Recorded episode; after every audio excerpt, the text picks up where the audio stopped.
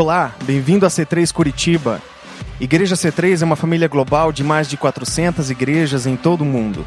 Obrigado por se juntar a nós. Oramos para que essa mensagem de hoje seja uma bênção para você. Gente, é, Deus colocou no, no nosso coração essa série Dinner Parties. E hoje, um pouquinho antes da oração ali, aliás, durante a oração, antes do culto, eu conversei com, com o povo ali, dizendo o seguinte: é, é através do nosso relacionamento com pessoas que a manifestação do Espírito Santo é que realmente faz sentido. Enquanto nós seguramos o conhecimento e as experiências que nós temos com Deus para nós mesmos, o nosso cristianismo, na verdade, não flui, ele não avança, porque nós fomos feitos para dar, distribuir àqueles que precisam, aqueles que estão buscando a Deus. E o Dinner Party, na verdade, é simplesmente, simplesmente uma série onde nós queremos incentivar vocês a serem cada vez mais praticantes da palavra e não apenas ouvintes. E Jesus nos ensina a não sermos apenas ouvintes, a sermos de fato pessoas que se expõem, se expõem aos outros. Eu não posso ser um cristão agente secreto. Não posso ser desse jeito. Então eu gostaria de levar vocês numa jornada de algumas semanas falando sobre a prática do cristianismo de uma maneira muito simples, mas muito poderosa, muito eficaz, muito eficiente, que produz resultado. Uma das é, uma das é, séries, uma das, das é, pregações que nós teremos aqui vai envolver a nossa ceia, que hoje nós temos a ceia. Eu quero desenvolver um pensamento com vocês, começando primeiro desenhando para vocês pensarem um pouquinho sobre quem Deus é. E eu gostaria que vocês voltassem comigo no tempo. Se volta o teu relógio, milhares de anos, e a gente volta lá no Egito, aonde depois que José levou é, os patriarcas até o Egito, com 70 pessoas, e lá eles se multiplicaram e passaram, então, depois que José morreu, passaram a ser, pouco a pouco, escravizados. E passaram 400 anos servindo a Faraó, que nunca ouviu, nunca teve contato com José. E então o povo hebreu, 400 anos de trabalho forçado aonde a paga seria simplesmente poder continuar vivo e poder comer e beber. Passa-se um tempo de 400 anos, Deus olha e percebe que é, o povo começa então a finalmente dizer assim: Deus, não aguentamos mais. Porque às vezes a gente se sujeita a coisas que a gente tolera, só que a gente não devia tolerar, não é verdade? Você entende o que eu estou dizendo? Tem horas que a gente tolera coisas que Deus disse: não tolere nem um segundo isso. Mas a gente fica um pouquinho receoso, um pouquinho é, cabreiro de ser uma pessoa que se impõe e não aceita certas coisas. E quando vê, a situação se instala e 400 anos se passam e a gente fica escravo de uma situação. A gente se sujeita a uma situação que Deus nunca quis. Ainda que Deus disse, vocês vão ficar, não é porque o povo, é, não é porque Deus disse, não, eu quero que você fique. Simplesmente Deus viu que isso ia acontecer e Ele anuncia. Ele anuncia que este povo vai ficar 400 anos servindo como escravo. Até que finalmente a gente diga, não aguento mais isso. Até que finalmente o povo de Deus fala assim: Deus nos tire, nos livre disso. E aí Deus então começa a se manifestar, a se movimentar. E Faraó, naquela época, uma pessoa muito difícil, muito dura, jamais deixaria o povo sair. E aí Deus então decide é, aproveitar essa situação, essa teimosia de Faraó, e ele eleva o seu próprio nome, fazendo sinais e prodígios. Lembra-se da história? Muito bem. Então, é, você e eu hoje, nós trabalhamos bastante. E às vezes alguns trabalham demais e recebem de menos. E eu já aprendi que não é suficiente você trabalhar duro. Você tem que saber no que trabalhar. Porque tem certas profissões certas coisas que a gente faz na vida, que a gente trabalha, trabalha, trabalha, e o retorno financeiro é muito pequeno. Entende? É, é, difícil. Você faz a sua vida com muito trabalho. Puxa, eu sou trabalhador, Deus. Eu sou, eu levanto cedo, durmo tarde. Mas o, o retorno é tão pequeno. Não, não adianta você trabalhar duro. Você tem que saber no que trabalhar. E o povo de Israel estava trabalhando na coisa errada. E às vezes você e eu trabalhamos nas coisas erradas. E o retorno realmente é pequeno. E nós devemos prestar atenção. E Deus ele olha assim, ele vê trabalho, trabalho, trabalho, pouco retorno, e ele diz: Eu não quero que seja assim. Se Deus estivesse disposto a ver o seu povo, nós ou os israelitas, trabalhando e sofrendo como se Deus fosse uma pessoa dura, difícil, ele não teria descido para libertar o povo, não é verdade? Ele teria deixado, não, gente, o ser humano foi feito realmente para é, sofrer, tem que apanhar mesmo, tem que levar paulada nas costas. Mas não, Deus não quer assim. E Ele faz com que a gente comece a ir atrás de algo melhor. Deus, Ele vê toda essa, essa dificuldade e Ele desce para mostrar como Ele quer que o povo viva. E Ele chega para Moisés, ele diz o seguinte: Moisés, vai até Faraó e diga para ele o seguinte: Deixa meu povo ir, porque eu quero que ele vá até o deserto e venha celebrar uma festa.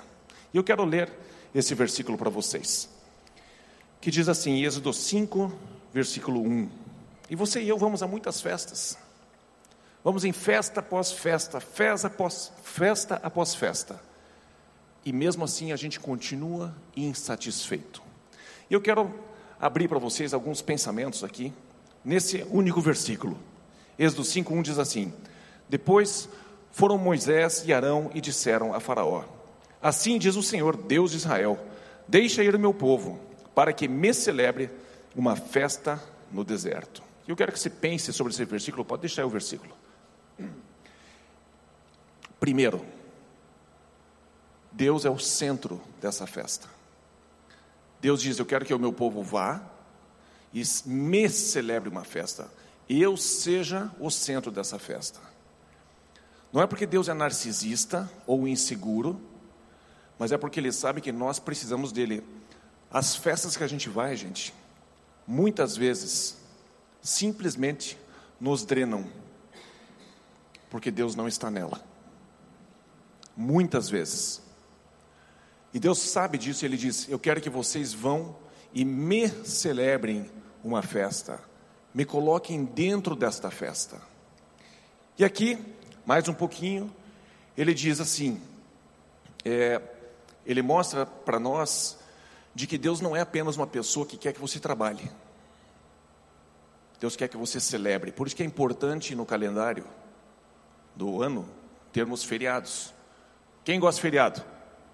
Que delícia esses feriados no meio da semana. Que maravilha, que oásis né? E alguns ainda têm o privilégio de, vou dar uma emendadinha. É o feriado na, na quarta, vou emendar a semana inteira, né? Afinal, Deus é de festa. E levam ao pé da letra como Deus quer que a gente viva. Então Deus quer festa e celebração, não apenas trabalho. Leia esse versículo e pense sobre isso. Qual é a imagem que você tem de Deus? Que Deus é simplesmente um cara que manda você trabalhar muito, ganhar pouco e ficar quieto? Não.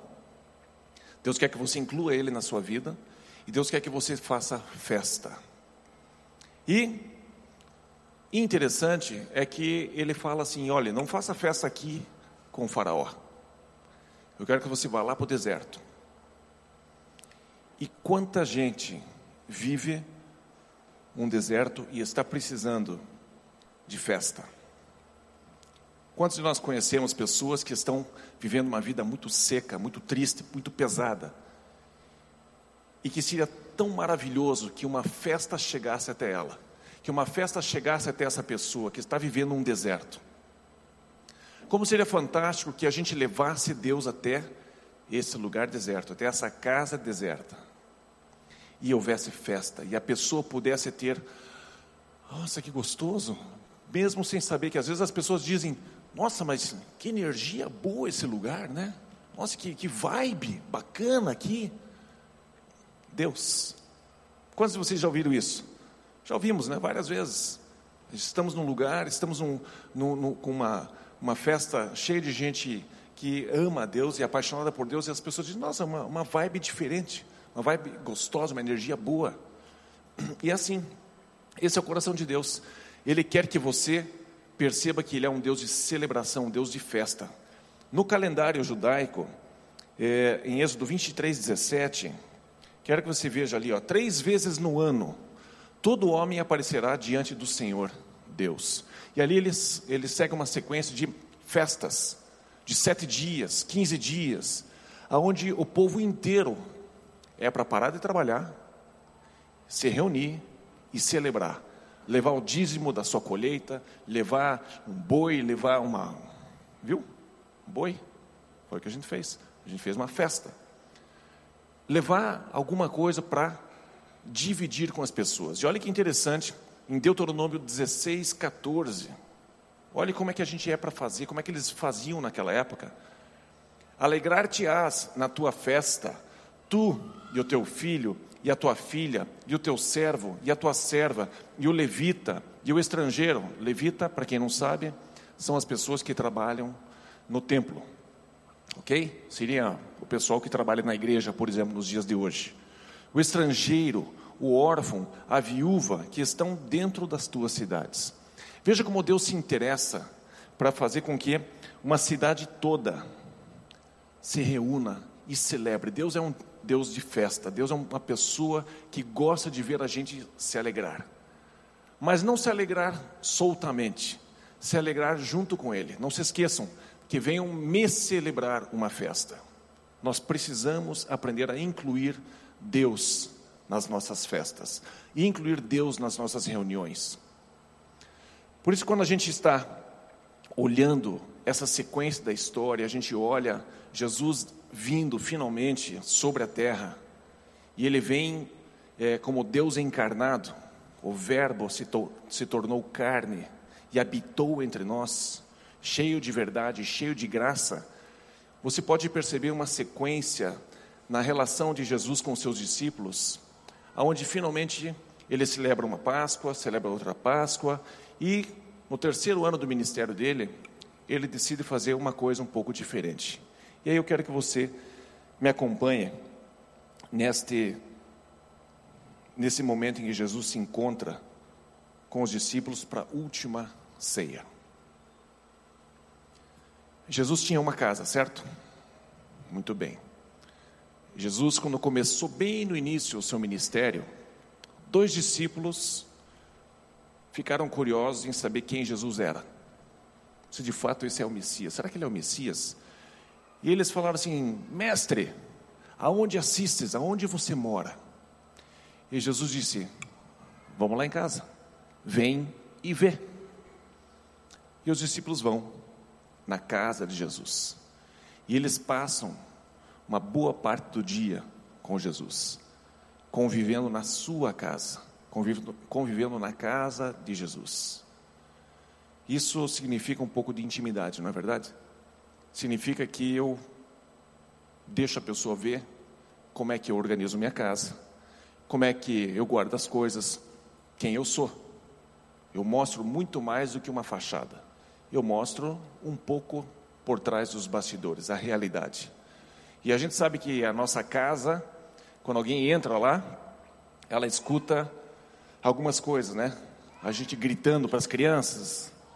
Se você tem dois andares, um sobrado, você grita lá para cima, fulano, desça! E aí a visita está ali te olhando, vendo como você se comporta em relação a como você se comporta com a sua família e tudo mais.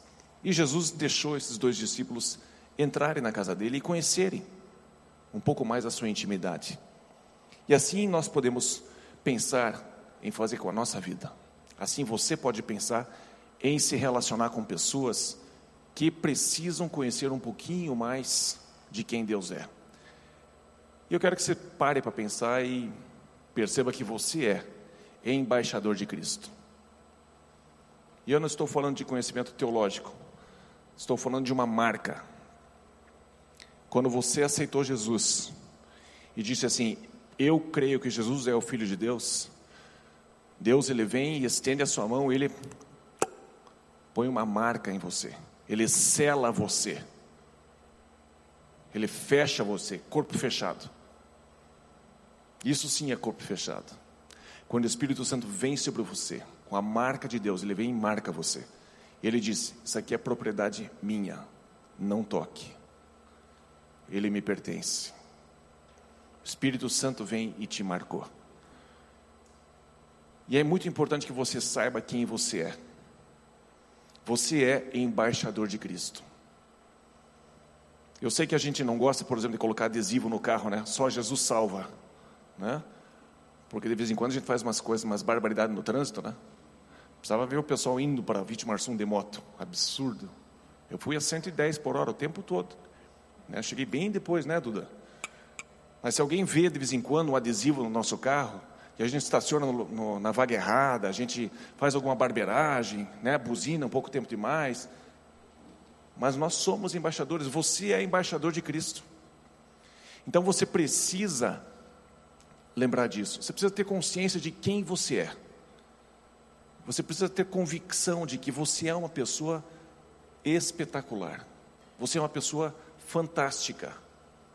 Porque você tem Jesus dentro de você. Eu sei que de vez em quando a gente não deixa Jesus sair, né? A gente não, não expressa Jesus da maneira certa. Até às vezes vindo para a igreja a gente expressa outra pessoa dentro da gente.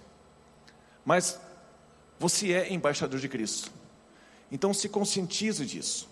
Lembre-se que você não pode viver a sua vida de uma maneira leviana. Você não pode viver os seus dias de uma maneira solta demais. Você precisa ter consciência de que você está como embaixador de Cristo sobre a terra. Os teus dias devem ser avaliados por você mesmo e você precisa pensar: um dia eu vou prestar contas disso. Deus quer que eu seja uma pessoa feliz, que eu seja uma pessoa que celebra a festa com Ele.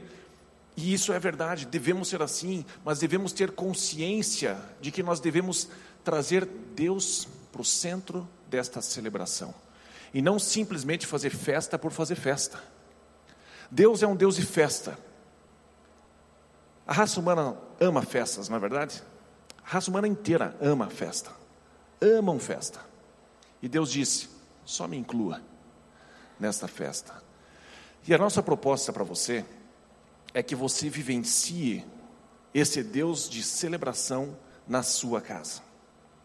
Que você seja um cristão que pratica aquilo que você já aprendeu. E eu tenho falado bastante para que a gente seja é, simplesmente uma, uma pessoa prática, aonde a gente ama a Deus e ama o nosso próximo, e vivencia o Evangelho simples. Nós somos cartas vivas. É, Deus não envia um, um livro, empresta a tua, tua agenda aqui, Cris. Deus não envia simplesmente um livro, Deus não envia a Bíblia. Olha, leiam aí e se virem. Leiam aí. Não, Ele envia uma pessoa. Ele envia você. Ele envia Jesus. Ele envia um profeta. Ele envia um pastor. Ele envia alguém um mensageiro, um embaixador. Ele não manda um conjunto de palavras. Ele manda um verbo encarnado.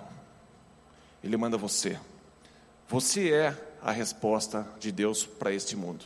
Você é a pessoa que deve fazer com que uma celebração aconteça na sua casa com Deus junto. E, gente, nós não podemos ficar tímidos e achando que as coisas é, são responsabilidade de Deus. Para você organizar uma festa na sua casa, você precisa se mexer, você precisa organizar, você precisa convidar, você precisa ter comida em casa, você vai deixar a casa bonitinha, você vai se esforçar porque vem gente na sua casa. Você quer que a pessoa seja bem recebida. E Deus vai estar lá junto com você. Ele vai ser a alegria daquela festa, o motivo daquela festa. E quando, quando desculpe.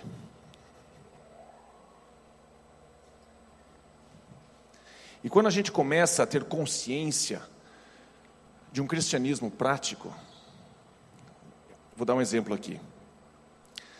Eu estou aqui com os meus amigos, né? É falta de educação das costas, então eu não convidei dois. Só esses quatro aqui. E qual que é a proposta, gente? Uma coisa muito simples. Está aqui o Guinho, Zezinho, Luizinho e o tio Patinhas. Os quatro, meus amigos. E quando a gente for jantar, quando a gente for comer, nós vamos fazer simplesmente o seguinte: Deus, muito obrigado pelo Huguinho, pelo Zezinho, pelo Luizinho, pelo tio Patinhas.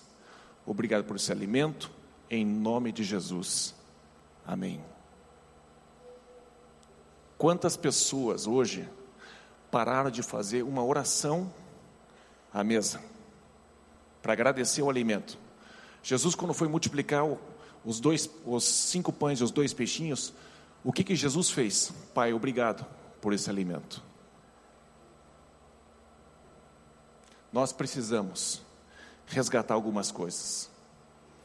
Precisamos voltar ao que era no princípio. Casais novos, aprendam a iniciar esse processo, a iniciar uma oração à mesa. Aprenda a dizer assim: Deus, muito obrigado pela minha esposa, obrigado por esse alimento, em nome de Jesus. Amém. Coloque Jesus. Para você colocar Deus, gente, você precisa colocar Jesus. Ninguém vem ao Pai senão por mim. Ninguém atrai Deus se não for através de Jesus. Eu preciso aprender a fazer isso, pelo menos. E, gente, vai ser tão poderoso isso, porque as pessoas esqueceram essa prática. Nós mesmos, várias vezes, o bife está na mesa e, e sai comendo que está com fome, e sai disputando o bife. Sai disputando o bife para pegar o primeiro. E a gente não ora, a gente não agradece o alimento. Né? Então, espete o primeiro bife, pai, muito obrigado por esse primeiro bife que é meu. Né? Mas pelo menos ore. Né? Seja egoísta, mas ore. Né? Comece devagar. Comece já com o, com o prato cheio já então. Mas ore. Vamos resgatar a simplicidade da vida cristã. E estatisticamente falando, famílias que têm uma refeição, pelo menos ao dia, juntos, a tendência deles permanecerem juntos, sem divórcios, sem problemas na casa, é muito maior, é muito mais positivo. O resultado é muito melhor nessa família do que as famílias que comem todo mundo espalhado por causa do seu dia a dia. Resgatar a oração à mesa.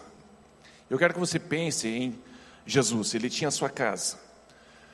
E Jesus ele pega na última ceia. Ele vai para onde? Ele vai para a sua casa? Não. Ele foi para a casa de um de nós aqui.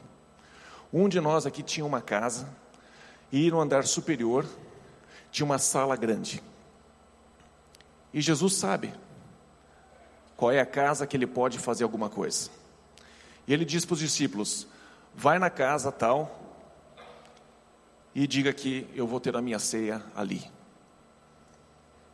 E Jesus então ele não usa a sua casa, ele usa a tua.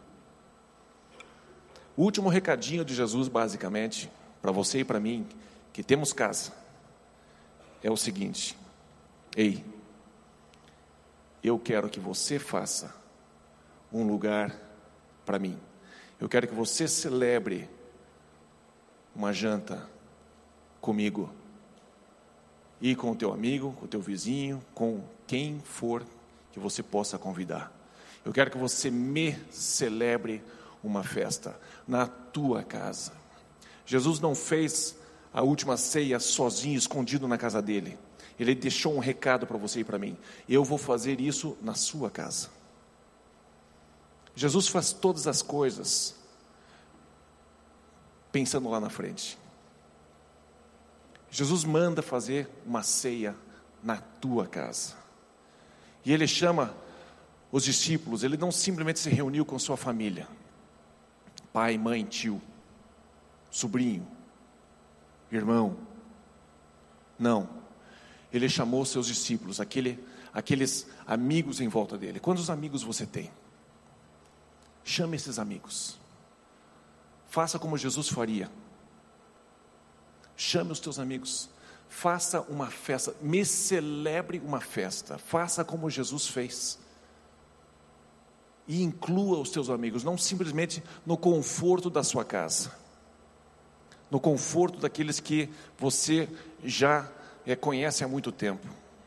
Jesus constantemente estava dando o recado de sentar e comer com um cobrador de imposto, com prostituta, com gente com má fama.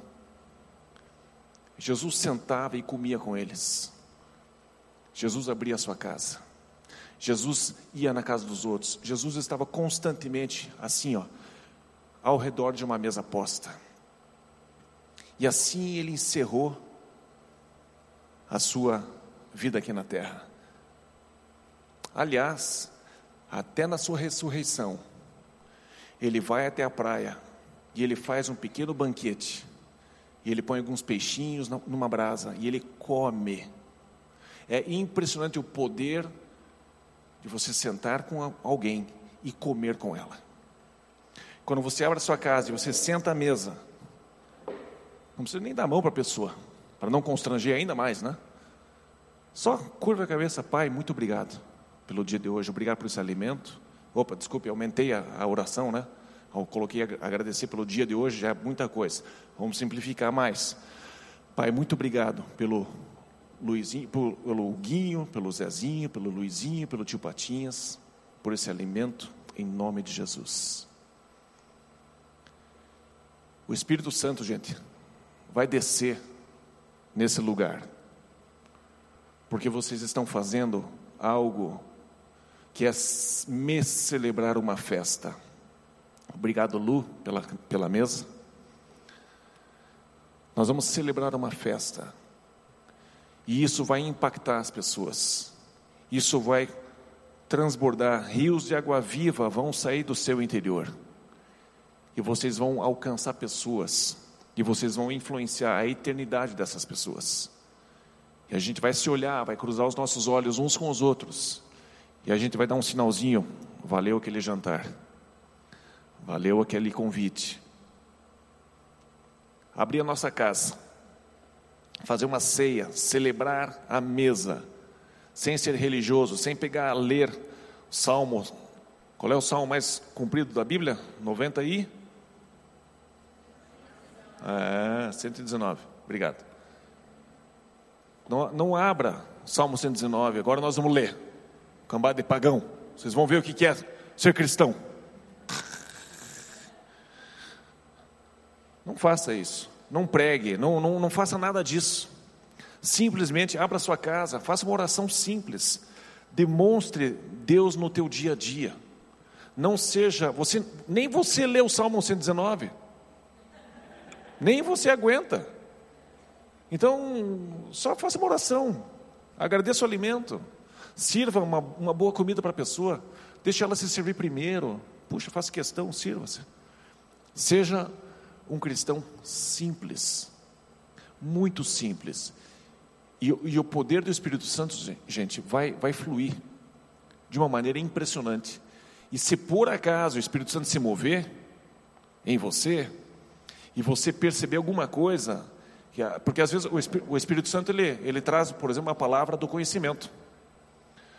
Mas você não precisa fazer um chilique,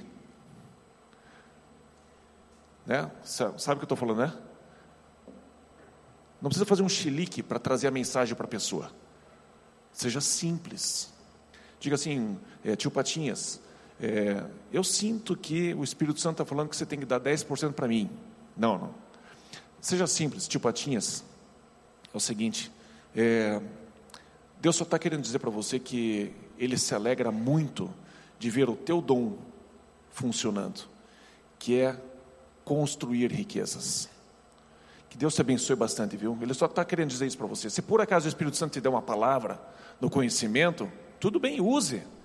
Mas, pelo menos, gente, vamos agradecer o alimento. Pelo menos vamos agradecer pela vida dos nossos amigos que vieram na nossa casa em nome de Jesus. Isso é viver um cristianismo na prática. Simples, bem simples. Deus não quer de nós coisas complicadas. Ele, ele nos pede para fazer aquilo que a gente consegue. E se essa série está aqui nessa igreja, e você está nessa igreja, é porque você pode fazer isso. Senão você não estaria ouvindo essas coisas. E eu entrego essa palavra para vocês, porque Deus está pedindo para vocês fazerem alguma coisa. Nós não, nós não estamos brincando de fazer igreja, brincando de tentar ter bastante gente. Nós estamos tentando ser um canal de Deus na vida de vocês, para que vocês façam aquilo que Deus está colocando no nosso coração e colocando no coração de vocês. Se por acaso a tua casa não é grande o suficiente, você pode fazer isso junto com outra pessoa. Se junte com outra pessoa e faça. Ou se convide, posso eu ir na tua casa junto lá? Eu faço um amém. Mas participe. Se deixe ser usado por Deus. Experimente isso. E hoje nós queremos fazer a ceia. Queremos celebrar a ceia de Jesus. E se a mesa não fosse importante, Jesus não teria feito dessa maneira. Ele teria feito um culto, teria dado uma mensagem e teria dado as costas e teria ido embora.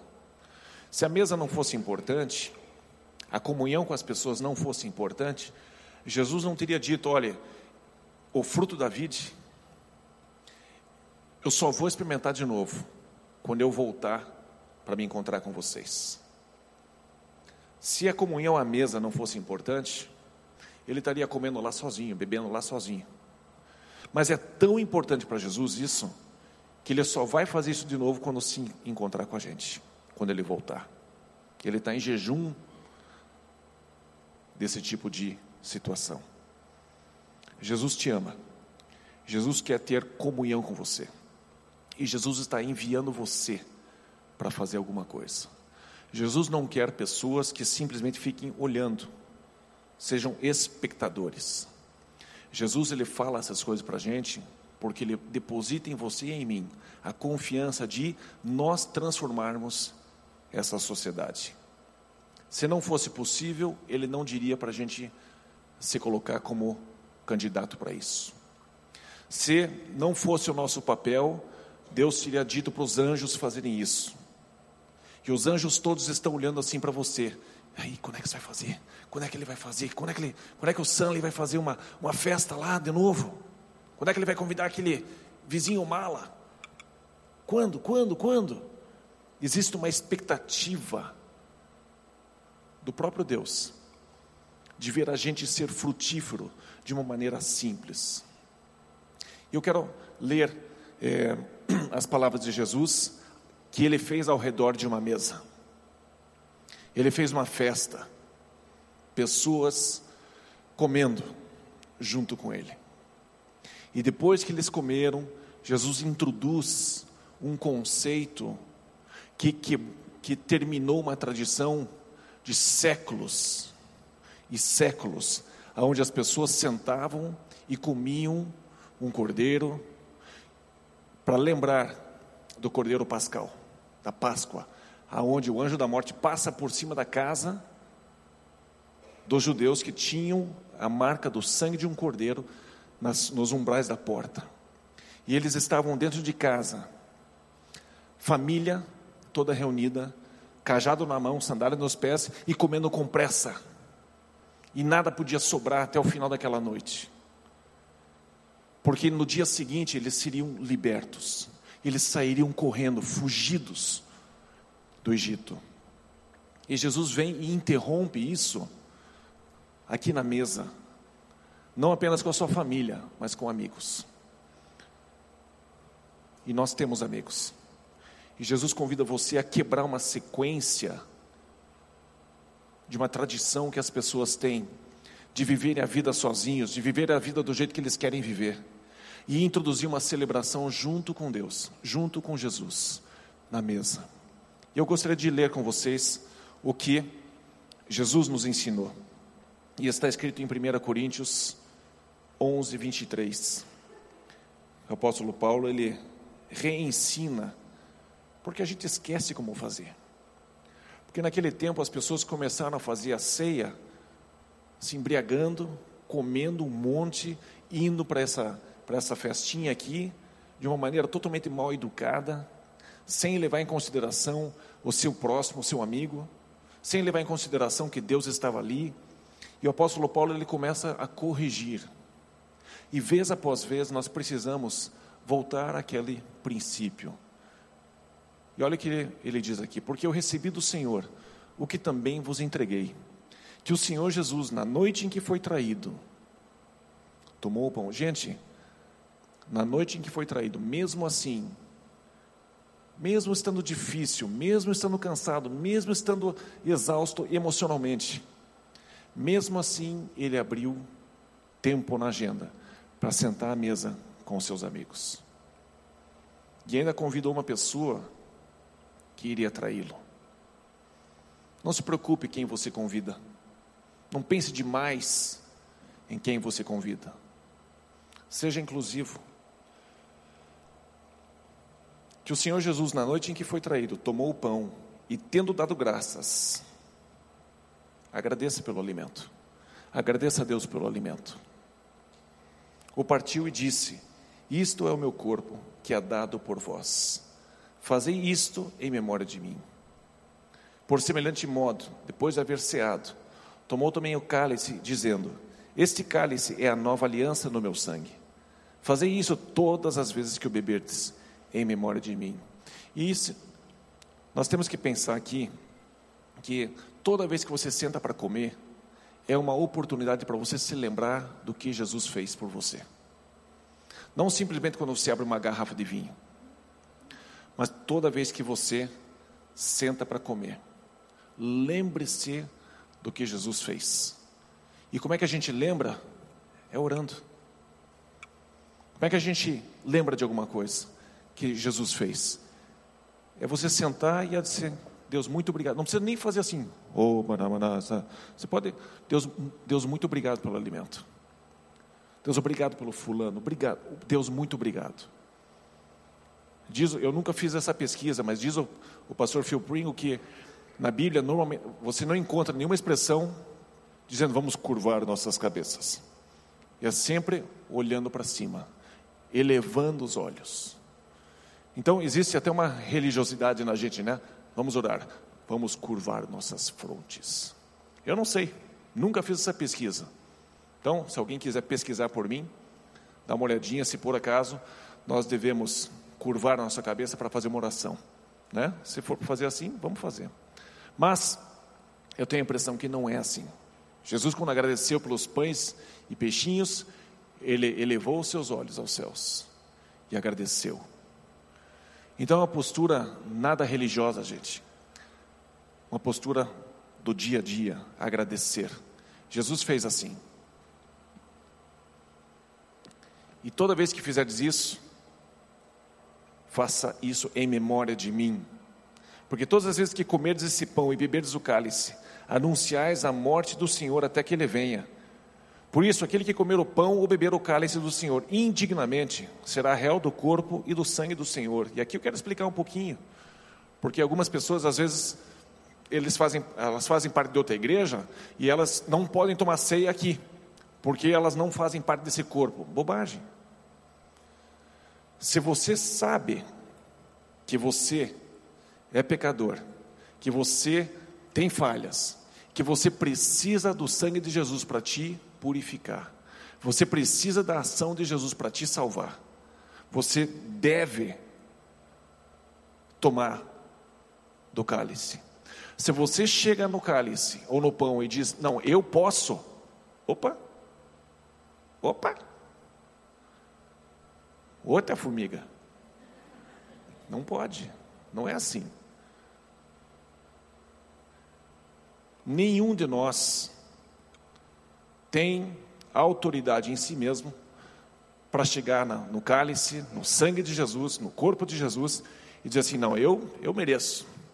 Não merece. Então é, é ao contrário, gente. Nós devemos chegar no corpo e no sangue, nessa ceia, conscientes de que nós dependemos dEle, sem arrogância, sem altivez, com humildade, com simplicidade, fazer isso. E para encerrar, examine-se, pois, o homem a si mesmo, e assim coma do pão e beba do cálice. Examine-se, e você vai perceber, realmente, Jesus, eu preciso do Senhor. Se você se examinar e fizer assim, estou é, tranquilo, estou bem, hum, pois quem come e bebe sem discernir o corpo, come e bebe juízo para si. Então, duas coisas eu quero deixar com você hoje, e a gente já vai fazer a ceia. Primeiro, que você perceba que tem uma criança gritando, precisando de uma mãe. Mãe, corre, mãe. Momento mais importante do culto.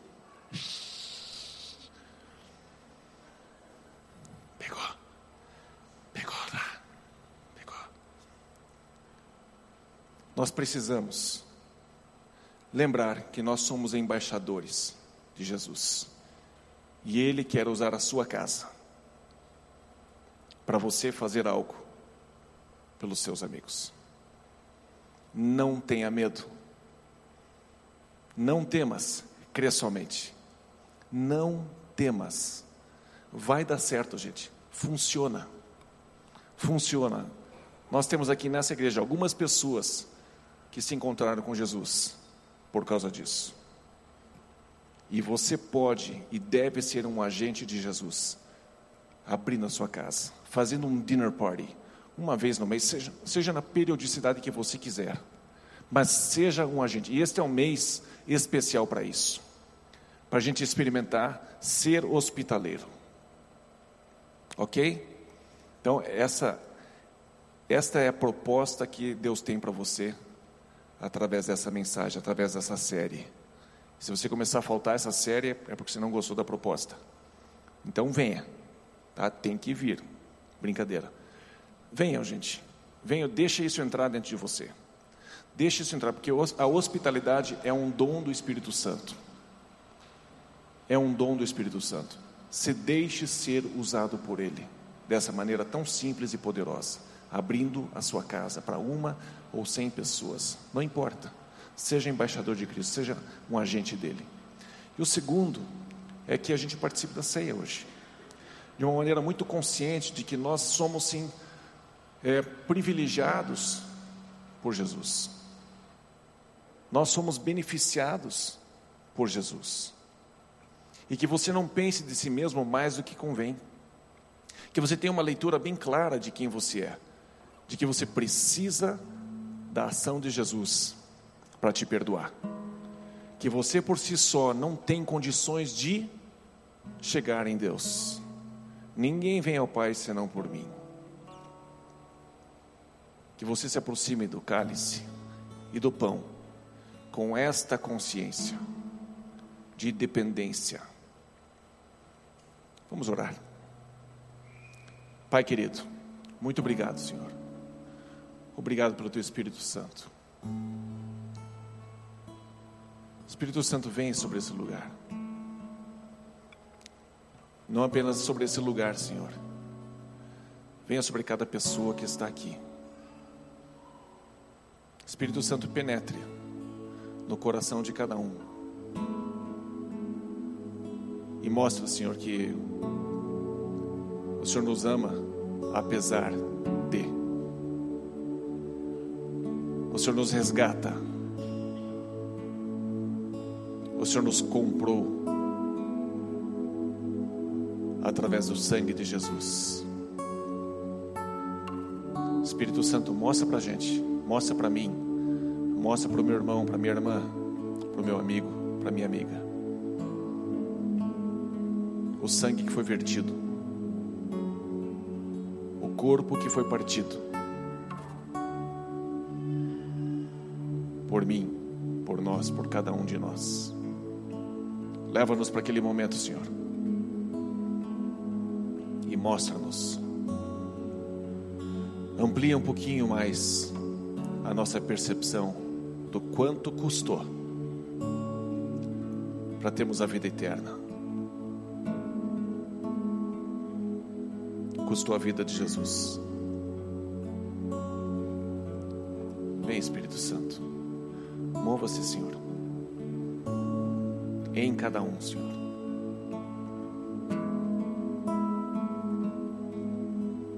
O Espírito Santo me diz que tem pessoas que estão extremamente angustiadas sobre o futuro. Esqueça o futuro agora. Ele tem o futuro nas mãos dele. Se concentre nele. Agora é hora de você se concentrar nele. Ele chega até você e diz: Não temas, crê somente, confie em mim. O Espírito Santo está dizendo: Confie em mim. Vem, Espírito Santo. Alguns de vocês estão dizendo: Eu não consigo abrir minha casa, não tem nem espaço para fazer alguma coisa aqui.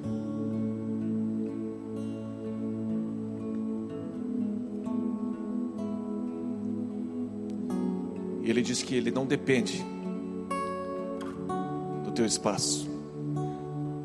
Ele apenas quer a tua obediência, a tua rendição.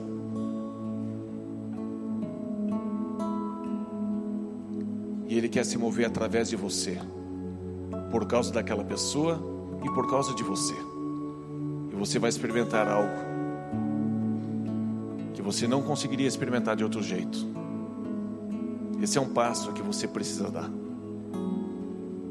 Experimentar ser usado pelo Espírito de Deus.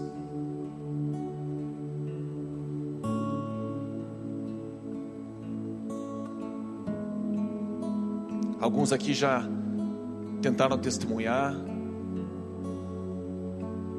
parece que não surtiu efeito e você desistiu. Dizia: Eu não sirvo para isso.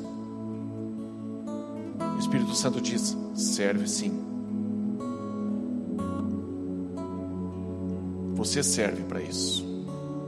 Por isso que você está aqui ouvindo essa palavra. Eu te chamei para fazer isso. Eu te chamei para ser frutífero. Eu te chamei para experimentar coisas junto comigo, para me celebrar uma festa. Experimente. Seja praticante, não seja apenas um ouvinte da palavra. Vem, Espírito Santo. Vem sobre cada um de nós, Senhor. Vem sobre nós.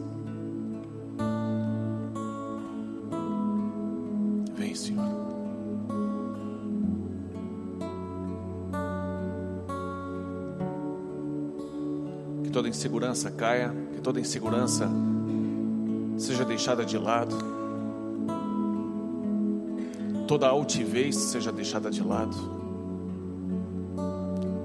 que nossas mentes sejam levadas cativas até Jesus e a gente se concentre apenas em Jesus.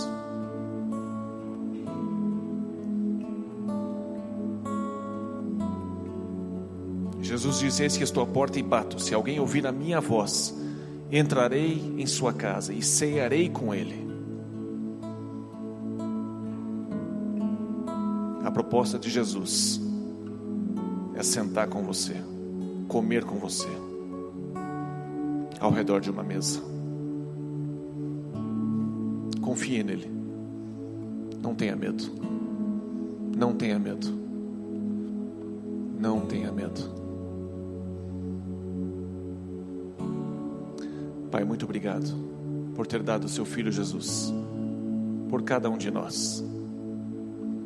Obrigado, Jesus, por ter ido até o fim. Porque o Senhor ama o Pai e o Senhor nos amou. Obrigado por ter sido tão fiel. Ainda que isso custou a sua vida, Senhor. Custou o sofrimento, custou a dor, custou a tensão, a angústia de passar por algo que o Senhor já estava vendo que iria doer. E ainda assim o Senhor foi, como um cordeiro, mudo, para o matadouro. Obrigado, Jesus, por tanta fidelidade. Obrigado por ter enviado o Teu Espírito Santo quando o Senhor subiu aos céus. Espírito Santo, obrigado por estar aqui sobre cada um de nós e em cada um de nós, aqueles que entregaram as suas vidas a Jesus. Obrigado, Senhor. Obrigado. Em nome de Jesus. Amém. Amém. Gente, Deus é um Deus de festa. Abra sua casa com alegria, com satisfação. Celebre a vida dessas pessoas. Obrigado por ter ouvido a mensagem, esperamos que tenha gostado. Para horários dos cultos, nossa localização e mais informações, acesse c3curitiba.org.br. Deus te abençoe e um grande abraço.